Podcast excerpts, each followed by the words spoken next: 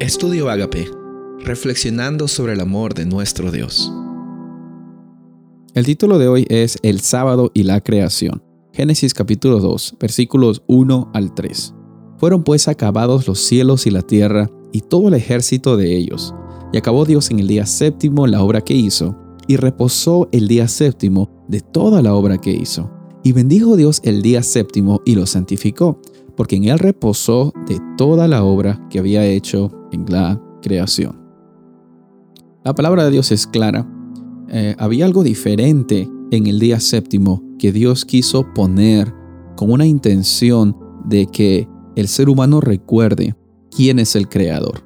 Muchas cosas eh, hacen eh, en nuestra vida un producto en el cual nosotros andamos tan apurados, tan afanados.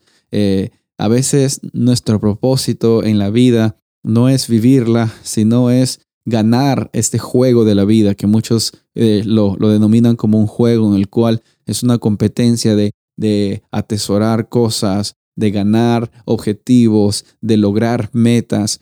Pero Dios cuando termina la creación del planeta, de este planeta en que estamos viviendo, cuando Él la termina, Él es intencional en dedicar un tiempo especial para reposar. Y no es porque Dios tenía que reposar. Dios no se cansa, Él es todopoderoso, Él no necesita un momento para respirar, Él lo que necesita es de que nosotros reconozcamos la importancia de descansar, la importancia que el sábado tiene en nuestras vidas, porque el séptimo día no ha sido creado para el hombre, como dijo Jesús. El hombre necesita del séptimo día para tener una vida llena, plena, abundante. Si tú has pensado que no necesitas descansar, tienes que revisar dos veces tus prioridades, porque muchas veces las personas que nunca descansan están, por alguna u otra forma de sus vidas, eh, quemando la mecha, por así decirlo, por a dos lados. Están trabajando más de lo que deben hacer. Y muchas veces eso lleva a no estar eh, conforme con las condiciones en las cuales uno está viviendo. Cuando estamos tan ocupados en ganar el juego de la vida, muchas veces nos olvidamos de que la vida no es un juego ni es una competencia, es un regalo de un Dios que desde el principio nos creó para que tengamos una relación intencional con Él.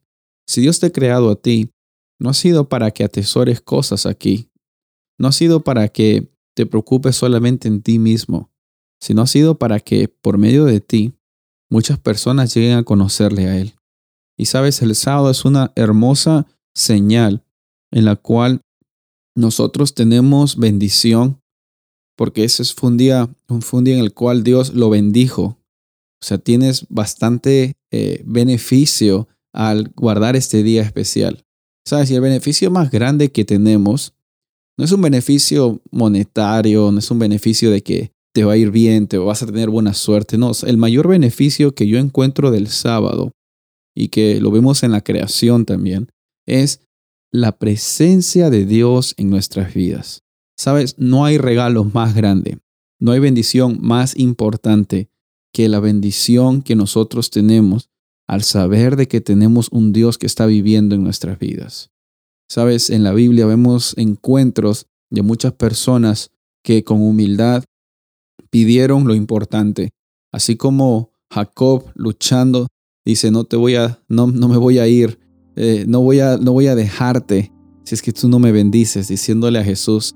De la misma forma nosotros tenemos que ser bendecidos con su presencia en nuestras vidas y el sábado es un hermoso monumento en el cual nosotros podemos reposar y también descansar en la presencia de nuestro Dios.